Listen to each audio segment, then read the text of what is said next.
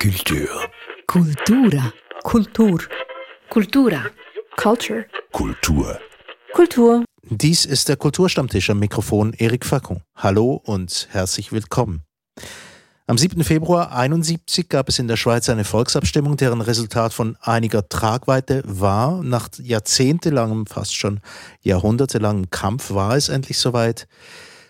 Frauen bekamen in der Schweiz das Stimmrecht. Und wirksam wurde dieses Recht am 16. März desselben Jahres, also genau vor 50 Jahren. Ein spezieller Moment der Schweizer Geschichte, dessen Folgen und auch die ausgebliebenen Folgen wir heute diskutieren wollen, und zwar mit Dönis Schmid, Historikerin und Herausgeberin des Buches Jeder Frau ihre Stimme in ihrem eigenen Verlag Hier und Jetzt.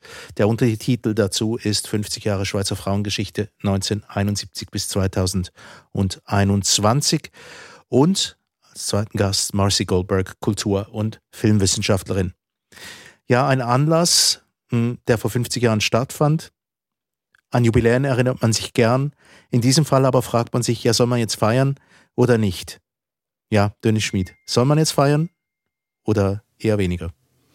Ich finde schon. Ich finde, es ist ein Grund zum Feiern, aber ich benutze nicht gern das Wort Jubiläum, weil da ist der Jubel drin und den würde ich jetzt äh, gerade wieder, wieder ausschließen wollen. Also 50 Jahre ist eine kurze Zeit und es ist eher ein bisschen ein Grund zum Schämen und nicht unbedingt zum Jubeln. Also ich sage immer 50. Jahrestag, aber es ist ein, mhm. ein Grund, um sich zu erinnern. Ich finde, es ist ein Grund zum Feiern, ja.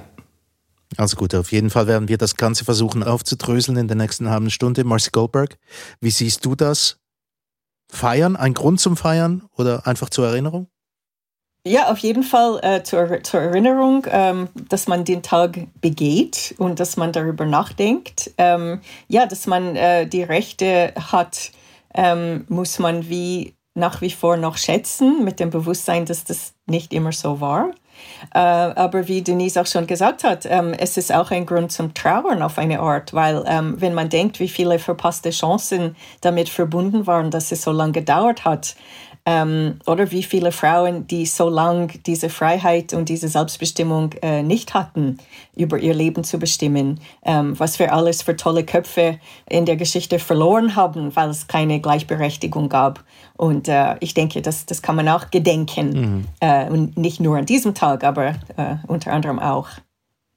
Aber in einem sind wir uns ja einig, ein Wendepunkt in der Schweizer Geschichte war es trotzdem. Auf jeden Fall. Ähm, in dem Moment, wo die Frauen das Stimmrecht erhielten, konnten sie eben endlich auch auf politischer, institutioneller Ebene mitsprechen. Und äh, man sieht das in dem Buch, das wir zusammengetragen hatten, äh, haben, dass ähm, es dauerte dann immer noch lange, bis sich dann einzelne Forderungen, die Frauen hatten, verwirklichten. Aber es war wahnsinnig wichtig, dass die Frauen endlich mit am Tisch sitzen konnten und, und mitreden konnten. Darf ich mal schnell eine, eine, statistische Frage einschieben? Wie war denn das damals 1971? Also jetzt reden wir ja von einer Bevölkerung, die mehrheitlich weiblich ist, äh, prozentuell am Anteil der Bevölkerung. War das damals schon so? Da bin ich jetzt gerade überfragt. Also ich meine, groß, äh, ein, ein, einen großen Unterschied gibt es ja nicht, oder? Es, äh, es schwankt immer so um die 50-50 rum. Also ich meine, es sind, ja, ich wüsste die Zahl nicht. Aber trotzdem 50 Prozent der Bevölkerung, das ist die ja, Hälfte, 50 Prozent wird, die Hälfte, ja. wird ausgeschlossen quasi von diesem, von diesem politischen Diskurs bis ins Jahr 1971. Wendepunkt der Geschichte war die Ausgangsfrage, Marcy. Ja, jetzt nur rasch äh, zur Statistik. Ich habe gestern noch auf der Website des Bundesamts für Statistik nachgeschaut, weil mich hat es auch interessiert. Man spricht immer äh, von Minderheiten oder Rechte der Minderheit. Und die Frauen sind eben keine Minderheit. Die sind mindestens die Hälfte, wenn nicht einfach, äh, wenn nicht leicht äh, eben in der Mehrzahl oder mehr, wie sagt man das, äh, Mehrheit. Mhm. Äh, eben von dem her muss man, muss man ein bisschen aufpassen mit, mit der Sprache. Ähm, aber sonst ähm, zur Frage, ja, war das ein Wendepunkt? Na, natürlich, auf jeden Fall. Aber wie es halt so ist mit Geschichtsschreibung, oder? Ähm, es dauert, es, es braucht sehr viel im Vorfeld, bis es zu einem solchen scheinbar einmaligen Ereignis kommt. Mhm. Oder es passiert nicht von einem Tag auf den nächsten. Ähm, das hat sich angebahnt über ähm, Jahrzehnte, um nicht zu sagen Jahrhunderte. Und auf einmal gab es diesen einen Tag als Stichtag äh, und dann natürlich die ganze Entwicklung danach. Also der Tag der Abstimmung war das eine, der Tag, wo die ersten Frauen dann auch ähm, gewählt wurden als äh, in politische Ämter. Äh, der erste, die erste Bundesrätin, oder es gab so eine Reihe von Meilensteinen äh, danach. Und äh, mhm. es gibt, gäbe noch ein paar, die man auch anstreben könnte. An alle die soll gedacht werden. Aller dieser Momente muss man gedenken. Tatsächlich, Sie haben auch gesagt, es sei ein Anlass zum Trauern. Was das alles heißt, werden wir jetzt sehen. Also dieses Buch, das du herausgegeben hast, Denise, äh, jeder Frau ihre Stimme. Hm, nach dem Lesen des Buches ja, blieb mir persönlich als Mann eigentlich eines, und zwar Erstaunen und auf verschiedenen Ebenen. Und ja, auf der, auf der einen Seite das Bild, das die Schweiz vor 50 Jahren abgab oder das man findet in diesem Buch. Es ist eine relativ kurze Zeit. Man hat trotzdem das Gefühl, die Schweiz damals, die war weit, weit weg von dem Land, in dem wir heute leben. Ja, das ist sicher so. Ähm, ich glaube, gerade jüngere Generationen können sich das kaum mehr vorstellen. Und da, muss ich vielleicht gerade noch etwas dazu sagen. 71 war natürlich ein Wendepunkt, aber ähm, bis die Frauen dann wirklich begannen äh, zu profitieren von dieser Mitsprache, die sie hatten, äh, vergingen nochmals. Also bis 1981 wurde dann erst die Gleichstellung in die Verfassung geschrieben. 1987 wurde über das neue Eherecht abgestimmt, äh, 1. Äh, Januar 88 eingeführt. Also es dauerte nochmal Jahrzehnte, bis sich diese Schweiz ähm, wirklich veränderte. Also 1971 bekamen sie das Frauenstimmrecht, die Frauen, aber sie mussten weiterhin äh, um Erlaubnis fragen, wenn sie arbeiten wollten, also ihren Ehemann, vor allem verheiratete Frauen hatten vor allem Nachteile. Mhm. Sie mussten weiterhin den Mann, Mann, fragen, wenn sie, wenn sie äh, arbeiten wollten. Sie konnten nicht alleine ein Bankkonto eröffnen. Ähm, sie äh, im, im Gesetz stand weiterhin, der Mann ist das Oberhaupt äh, der Familie und und und. Also all das dauerte nochmals 17 Jahre, bis es sich wirklich änderte. Und auch ein, ein, ein Schwangerschaftsabbruch und, und all diese Geschichten. Also es, es sind Jahrzehnte, die vergehen, bis, bis sich wirklich etwas für die Frauen tut. Genau, oder auch Mutterschaftsversicherung, mhm. jetzt Vaterschaftsurlaub haben wir erst im vergangenen Jahr mhm. ein bisschen geregelt oder mhm. begonnen zu regeln. Jedenfalls ein, ein, ein langer Prozess, also es ist nicht ein bestimmter Moment. Man kann nicht sagen, jetzt von, von, von diesem Moment an in der Geschichte zum nächsten Tag wird dann alles anders. Das ist klar, das ist ein Prozess, aber er ging sehr langsam. Ähm, ich möchte mal ein paar vergleichbare Länder aufzählen, wann bei denen das Frauenstimmrecht eingeführt wurde. Und das führt dann eigentlich recht gut vor Augen, wie spät die Schweiz auch dran war. Ähm, Finnland 1906, Deutschland und Österreich 1918, Niederlande 1919, USA 20, Frankreich 1944, Italien 46, also direkt nach dem Krieg. Nur noch später dran als die Schweiz waren Portugal 74 und Liechtenstein 1984. Das ist schon recht schmerzhaft. Sehr spät, oder?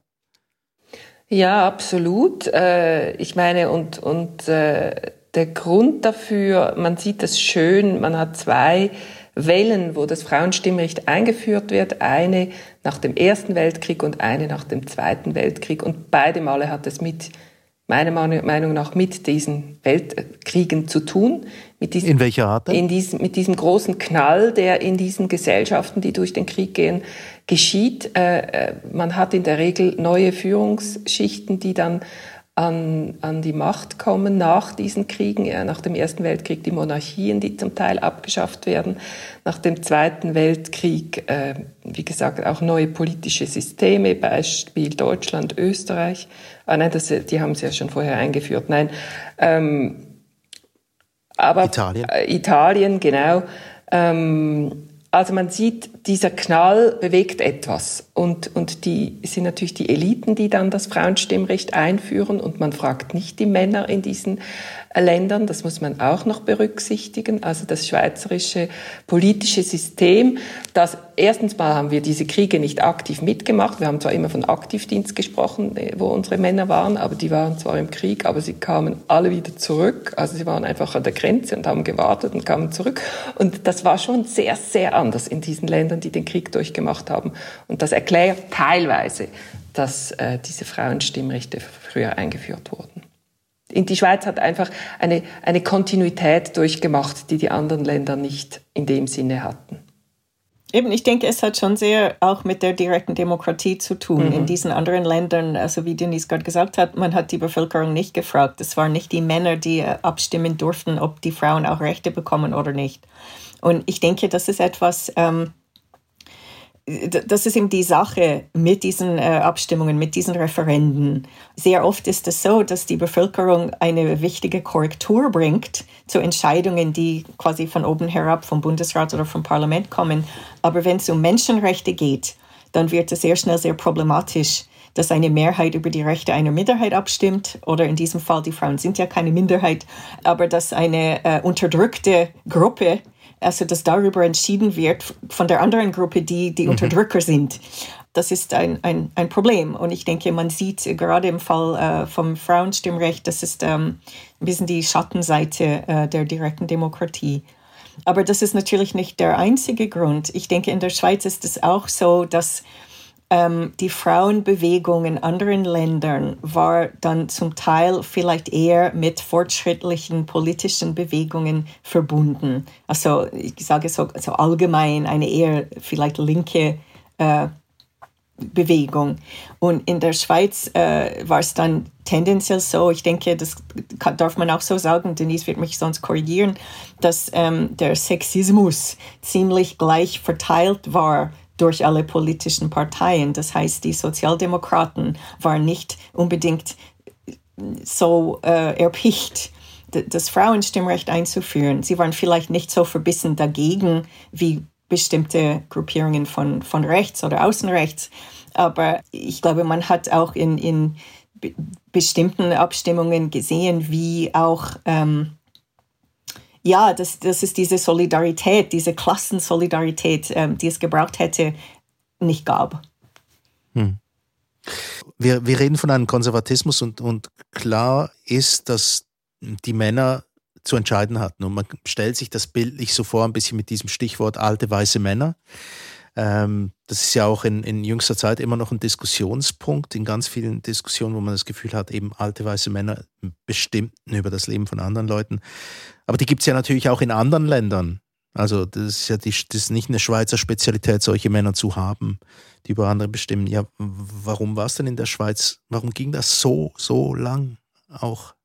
Ja, dieser ausgeprägte Konservativismus in diesem Land, der hat sich wirklich sehr lange gehalten. Ich meine, die Schweiz hat 1848 ja als erstes Land dieses universelle Männerstimmrecht eingeführt, das dann zwar auch nicht ganz für alle Männer galt. Es gab dann äh, ökonomische Abstufungen, äh, äh, aber, aber an und für sich so grundsätzlich. Und dann hat man sich ja lange Zeit damit gebrüstet, wir sind die älteste Demokratie und als aus diesem, äh, wie soll ich sagen, aus diesem bürgerlichen Weltbild heraus, dass der Mann die öffentliche Sphäre äh, bedient und die Frau im Haus äh, zuständig ist.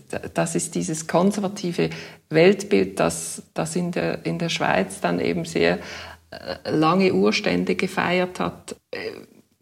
Warum auch immer, also wie, wie richtig gesagt wurde, die Sozialdemokraten haben zwar, glaube ich, schon vor dem Ersten Weltkrieg das Frauenstimmrecht in ihr Programm geschrieben, aber aber es auch nicht richtig mit Herzblut äh, verteidigt und kam dazu, dass die, die Frauenverbände zum Teil ähm, sich nicht einig waren. Also es, es, es, es war ein toxischer Mix, der da sehr, sehr lange ähm, dafür gesorgt hat, dass, dass die Frauen einfach im Haus bleiben sollten. Und ähm, die Schweizer Mädchen zum Beispiel, nur als ein Beispiel, wurden ja, wurden ja zu, zu guten Hausfrauen erzogen. Das gehörte zum Programm seit den, seit den 20er, 30er Jahren, diese Husi, äh, wo die Mädchen schon, also wirklich von klein auf äh, dazu getrimmt werden sollten, ha gute Hausfrauen zu werden. Das war wahnsinnig ausgeprägt.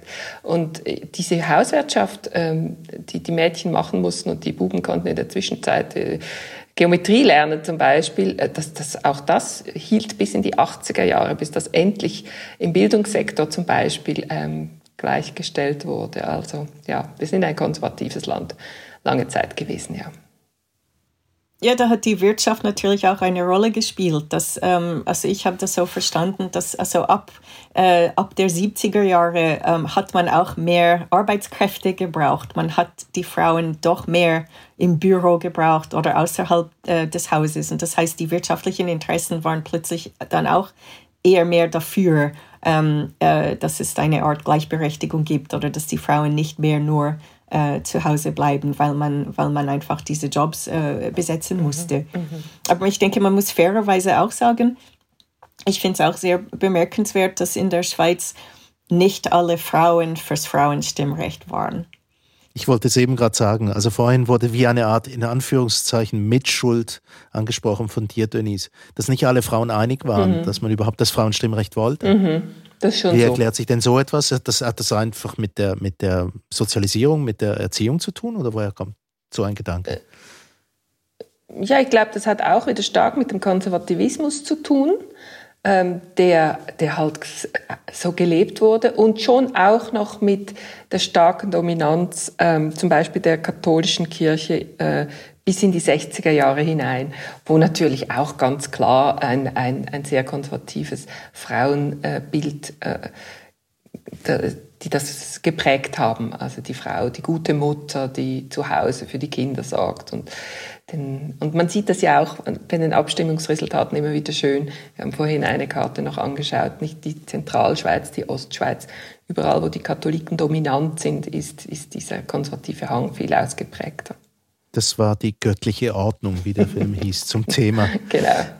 Ja, man sieht es auch in den Abstimmungsplakaten. Also jetzt in der Ausstellung im Landesmuseum, wir kommen sicher noch darauf zu sprechen, aber äh, die, äh, ähm, die Ausstellung im Landesmuseum zur Geschichte der Frauenrechte in der Schweiz ähm, und ein Teil dieser ähm, Plakate kennt man auch schon äh, zum Beispiel auch aus Dokumentarfilmen und so. Es wird sehr miteinander verbunden. Wenn die Frau sich in die Politik einmischt, dann ist sie eine Rabenmutter, dann kann sie sich nicht mehr um ihre Kinder kümmern, dann ist sie keine richtige Frau mehr. Es gibt auch Plakate von irgendwelchen, also sehr gemein gezeichneten Emanzen, ähm, die dann null äh, Weiblichkeit mehr äh, irgendwie, äh, also von den Attributen, physischen Attributen her.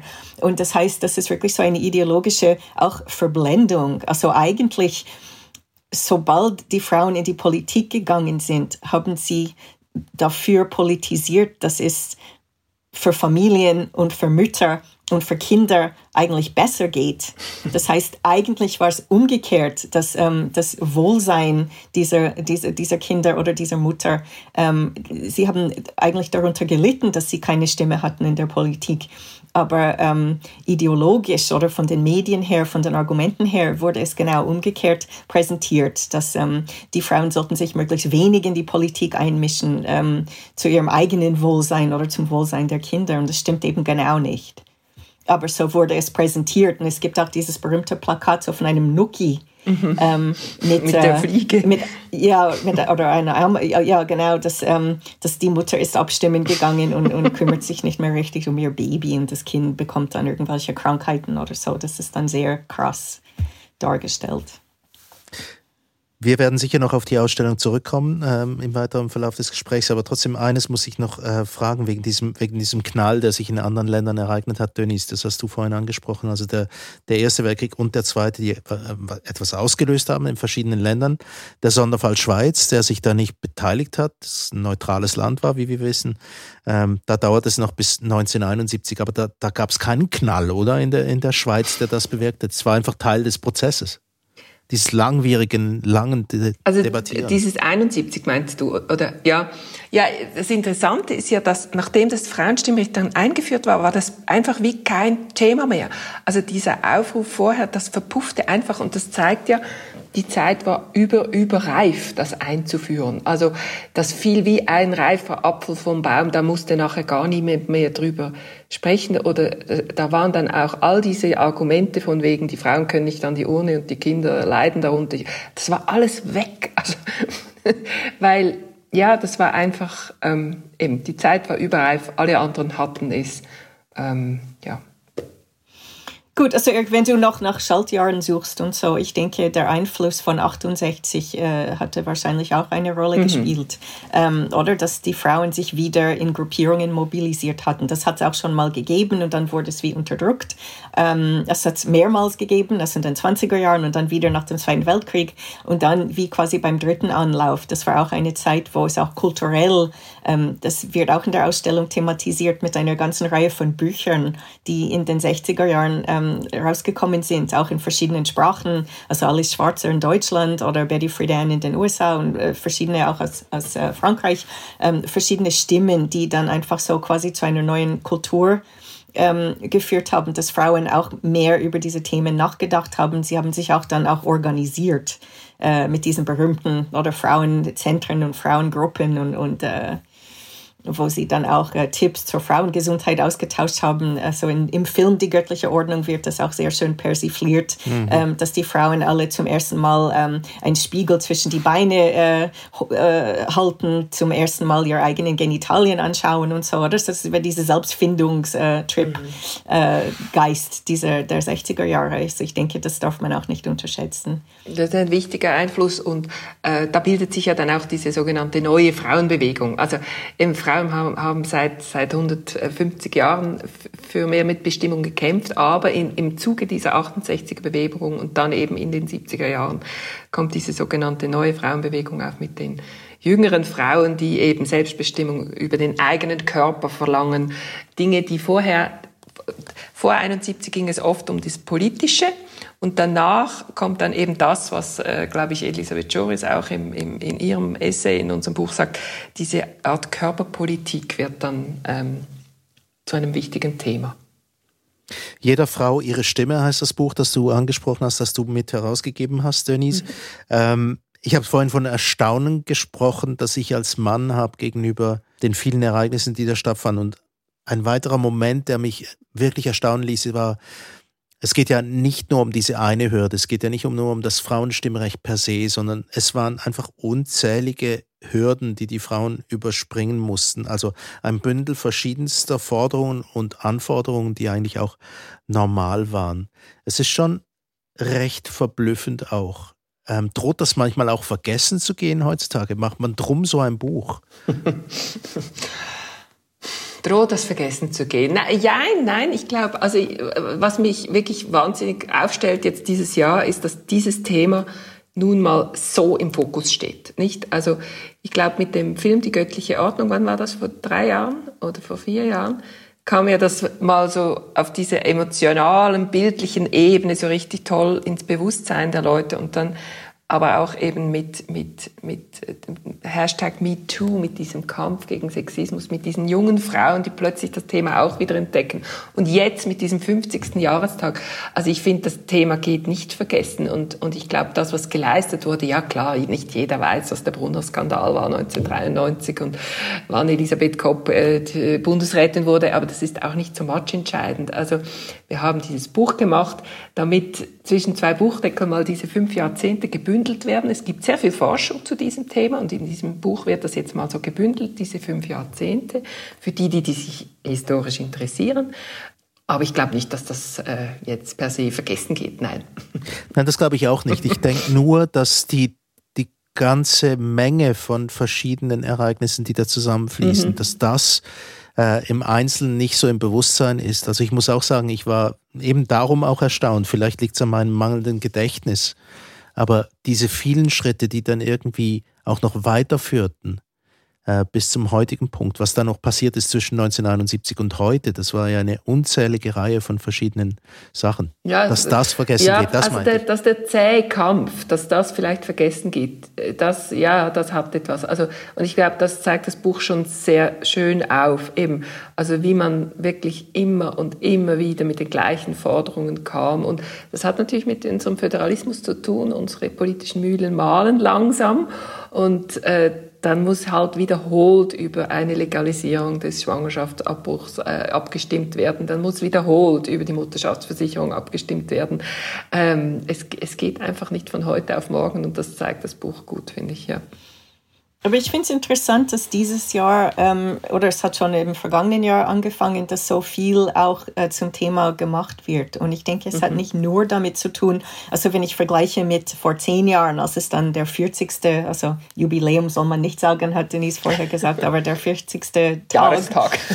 Jahrestag und jetzt der 50. Also ich denke, es hat nicht nur damit zu tun, dass 50 quasi die spannendere Zahl sei, sondern ich denke, es hat sich auch etwas verändert in diesen zehn Jahren, dass ähm, mhm. äh, eben wie Denise auch vorher gesagt hat, eine junge Generation von Frauen ähm, und nicht nur von Frauen. Also ich denke, also im, im Allgemeinen gibt es dann wieder ein, ein Bewusstsein für diese Themen und für Ungerechtigkeit. Jetzt ähm, äh, gerade im Moment eher mehr so im, im äh, wie man sagt, in, in der Intersektionalität, also in, äh, in Verbindung auch mit, äh, mit mehr Gerechtigkeit auch ähm, für Menschen mit verschiedenen Hautfarben und verschiedenen äh, Migrationshintergründen und auch ähm, die, die Rechte für ähm, LGBTQ-Menschen und so weiter. Das ist jetzt wie alles auch zusammengeflossen, auch Fragen von Klima und von äh, Asyl und, und das heißt, es ist wie mehr, wir sind plötzlich wieder in einer bewegteren Zeit als, als vor zehn Jahren.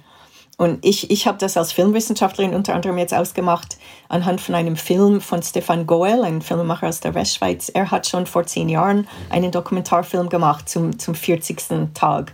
Ähm, der Film hieß äh, De la Cuisine au Parlement auf Französisch, aus der Küche ins Parlament. Und als, als er vor zehn Jahren dieses Projekt machen wollte, gab es so mäßig Interesse dafür. Er konnte mit dem Westschweizer Fernsehen eine kleine Produktion äh, abmachen und der Film ist gemacht worden, ist damals in den Solothurner Filmtagen gezeigt worden. Und jetzt für 2021 wollte er dann so wie eine Neuedition machen. Und als mhm. er mit seiner Cutterin zusammen angeschaut hat, was hat sich jetzt alles in der Zeit dazwischen ereignet. Ähm, also zwischen Film, 40. und 50. Ja, Fall. und nicht nur. Der, der erste, die erste Version des Films hört dann so ziemlich in den 90er Jahren auf, weil nachher gab es irgendwie, ja, zwischen 91 und 2001 gab es nicht so viel zu erzählen. Mhm. Aber jetzt aus heutiger Sicht ähm, war es dann wieder, also das war jetzt wieder so eine, eine Zeitspanne, so ein, ein, ein Spannungsbogen, den man auch äh, zeichnen konnte in, in diesem Film. Der Film ist jetzt, man kann ihn auf Play Suisse schauen, mhm. ähm, in, den, in den beiden äh, Sprachversionen.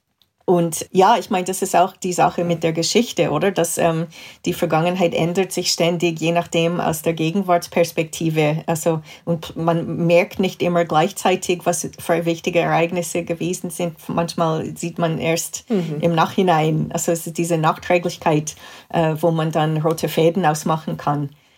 Und ich denke, dass es jetzt äh, in letzter Zeit wieder passiert, dass man gemerkt hat, es gab doch wieder eine Entwicklung über die letzten 10, 15, 20 Jahre, ähm, die, die auch erzählt werden sollte. Und eben das macht, das macht auch das Buch.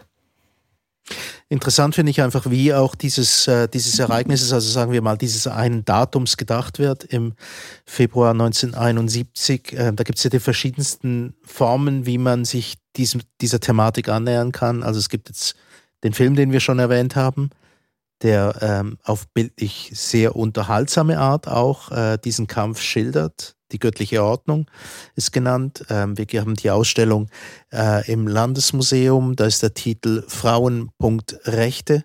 Ist irgendwie fast nicht vorzulesen. Eigentlich zusammen heißt Frauenrechte von der Aufklärung bis in die Gegenwart. Ähm, beim Fumetto, bei der Comics-Ausstellung in Luzern, ähm, gibt es eine Comics-Leseecke zum Thema. Also ganz vielfältige verschiedene Formen, auch zig Bücher. Mich nimmt trotzdem dieser Aspekt noch Wunder, dieser, dieser äh, Art von, von Erinnerung und was jetzt jüngere Frauen auch damit anfangen, heutige Generationen. Ist das für die einfach ein Selbstverständnis oder ist denn diese Geschichte, diese, dieser langsame Prozess, ähm, dieses Bild von der Schnecke, die da mal aufgetaucht ist, irgendwo bei einer ganz frühen Demonstration von Frauen für ihre eigenen Rechte. Ja, das war von 1928, ähm, genau. 1928, ja. also auch schon fast äh, 100 Jahre her. Ähm, ja, ist, ist das jungen Frauen von heute eigentlich auch bewusst? Ähm, redet ihr da manchmal mit, mit jungen Frauen darüber? Ähm, wissen die, was der Kampf war? Jetzt diese, der da vor 50 Jahren mal ähm, zumindest auf dem Papier eine Veränderung brachte? Ja gut, ich habe zwei Töchter, 18 und 22 und ja, die sind eigentlich, kann ich glaube ich sagen, denen ist, sind diese Dinge sehr bewusst, aber vielleicht hat das mit ihrer Mutter zu tun, ich weiß es mhm. nicht. Könnte ja sein, oder?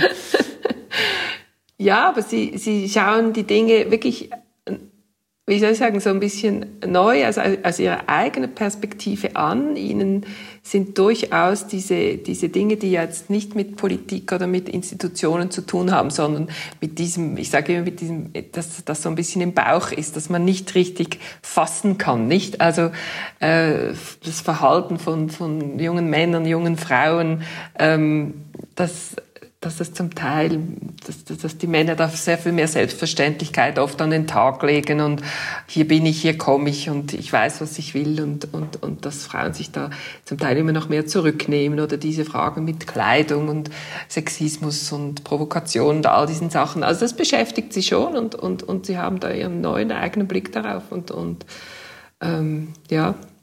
Marci? Also was ich merke, vor allem im Austausch mit meinen Studierenden an den Kunsthochschulen, ist, dass einerseits sie sind zum Teil weniger empört wegen 71, weil das für sie sehr lange her ist. Also für mich ist 71 nicht so lange her. Also ich war schon auf der Welt, also ich war ein Kleinkind, aber für mich ist das wie sehr spät.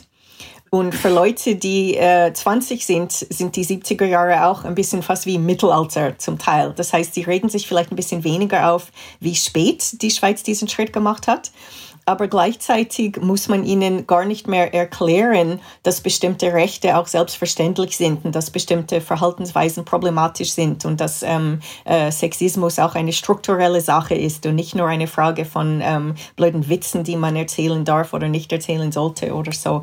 Und ähm, was ich äh, vor allem in letzter Zeit merke, ist, dass man immer mehr diese Unterscheidung Mann-Frau auch in Frage stellt, im Sinn davon, dass das eine sehr binäre Aufteilung ist und dass man viel mehr darüber nachdenkt, ähm, also äh, dass man die, diese Frage von typisch Mann und typisch Frau mehr in Frage stellt und gar nicht mehr hören möchte.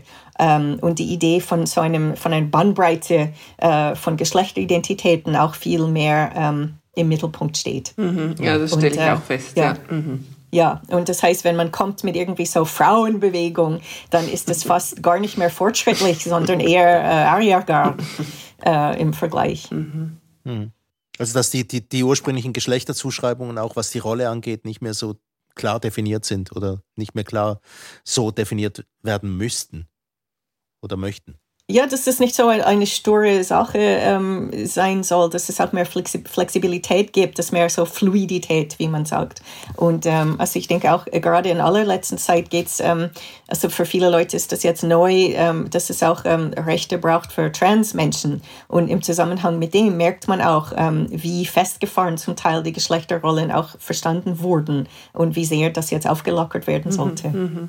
Wobei, dann ist eben auch doch wieder das Historische interessant das sieht man im, im Buch wieder, ähm, all diese Fragen, also, äh, gleich, also die Rechte äh, gleichgeschlechtlicher Paare beispielsweise oder, ähm, oder auch Rassismus, ähm, das kam ganz stark über eben die Frauenbewegung und, und die Mitsprache der Frauen, also zum Beispiel in den 80er Jahren waren Rassismusdebatten, äh, standen auch in der Schweiz das erste Mal, ähm, kamen die hoch und, und zwar angeregt von, von engagierten Frauen. Ähm, und, äh, und das Gleiche eben für, für, für, die, für die Lesbenbewegung, die schon in den 70er Jahren natürlich sich versuchte, ähm, äh, Gehör zu verschaffen und, und auf gleiche Rechte pochte und, und, und wo die Frauen rausgingen und sich zeigten und sagten, wir sind auch hier und, und wir dürfen Frauen lieben und, und, und. Ähm, das hat ganz stark mit der Frauenbewegung eigentlich zu tun. Es ist interessant, jetzt ihr beide wart noch diese Ausstellung im Landesmuseum ähm, äh, anschauen. Wollen wir die Leute da hinschicken? Ja, unbedingt. Aber ich meine, man sollte möglichst viel in die Ausstellung gehen und auch ähm, den Film von Stefan Goel auf PlaySuisse schauen und ähm, das Buch von Denise lesen, kaufen und lesen und auch die anderen Bücher, die in dem Zusammenhang, also ich weiß nicht, Denise, ob du etwas dazu sagen möchtest. Es gab auch so wie eine Art Kooperation, oder, zwischen verschiedenen Verlagshäusern, dass mehrere Bücher äh, ja, in verschiedenen Arten rausgekommen sind. Genau, sind um Jubiläum äh, noch, noch, äh, je, ist noch je ein Buch vom äh, Rotpunkt Verlag, Groß aus der Küche und vom Limmat Verlag 50 Jahre Frauenstimmrecht 25 Frauen über Demokratie, Macht und Gleichberechtigung herausgekommen.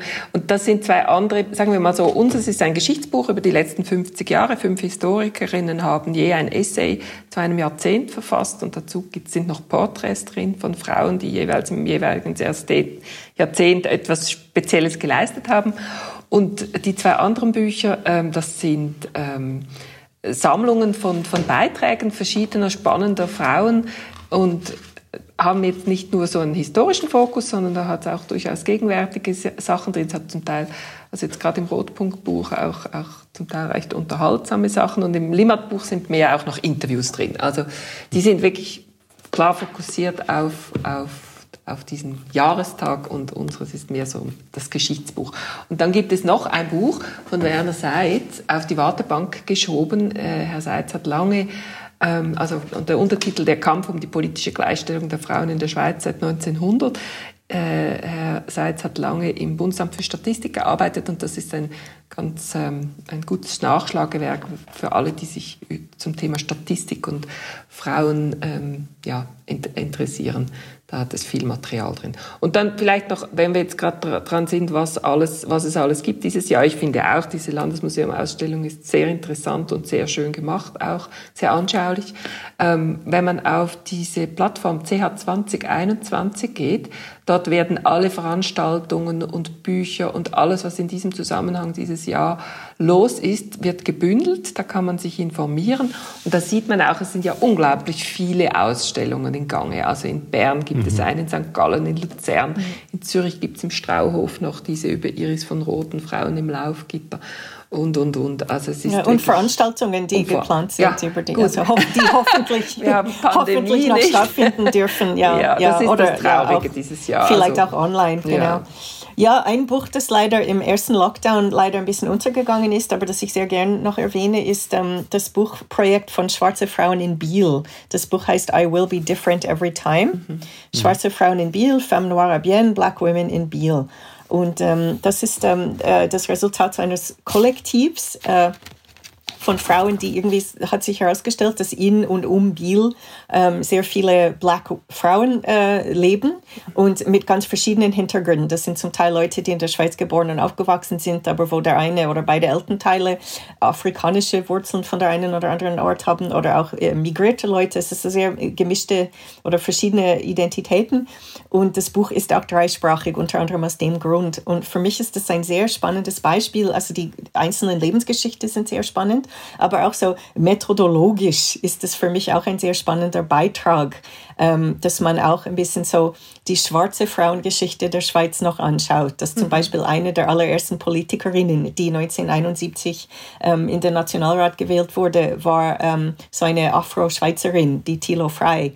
Und ähm, Sie ist auch sehr lange in Vergessenheit geraten. Äh, neulich hat man in Fribourg, wo sie herkommt, äh, einen Platz nach ihr genannt, aber das ist alles sehr neu, dass man sie quasi wieder entdeckt hat, mhm. unter anderem durch die ähm, Historikerin ähm, Jovita dos Santos Pinto, die auch über sie geschrieben hat. Und ähm, dass man merkt äh, bei diesem Buch, wie verschiedene äh, Aspekte von Identität zusammenfließen und dass man äh, Geschichte einerseits und persönlichen Erlebnissen andererseits ähm, äh, und mit äh, Gesellschaftskritik auch vermischt und, und ein, Buch macht, ist auch etwas, das sehr mit, mit der Frauenbewegung zusammenhängt. Oder das ist eine Art der Geschichtsschreibung, die äh, durch, unter anderem durch die Frauenbewegung verbreitet wurde. Und ähm, in diesem Fall eben also in der Intersektionalität. Und es ist auch einfach äh, ein, ein sehr schön gemachtes Buch. Man kann sich also auf ganz vielfältige Art äh, informieren und auch unterhalten fühlen von ganz vielen Aspekten auch, ähm, auf verschiedenste Art und Weise über dieses nicht Jubiläum, sondern dieses Datum, an dem Frauen das Stimmrecht erhielten in der Schweiz. Februar 1971 das Recht, das dann am 16. März eingeführt wurde. Man kann sich informieren und man kann gleichzeitig auch nachvollziehen, warum noch immer nicht alle Ziele erreicht sind. Wir werden wahrscheinlich bei unserer Forschung nach den Gründen immer noch beim gleichen. Zum Beispiel, ich rede nur zum Stichwort Lohngleichheit, Lohnungleichheit, da sind wir immer noch gleich weit. Aber wie gesagt, das ist ein Prozess, der stattfindet. Dies war der Kulturstammtisch zu diesem Datum, 7. Februar 1971 und 16. März 1971, die Wahl die Abstimmung und dann schließlich die Einführung des Frauenstimmrechts. Zu Gast heute waren Denise Schmid, Historikerin und Herausgeberin des Buches Jeder Frau ihre Stimme und Marcy Goldberg, Kultur- und Filmwissenschaftlerin. Mein Name ist Erik Fackung.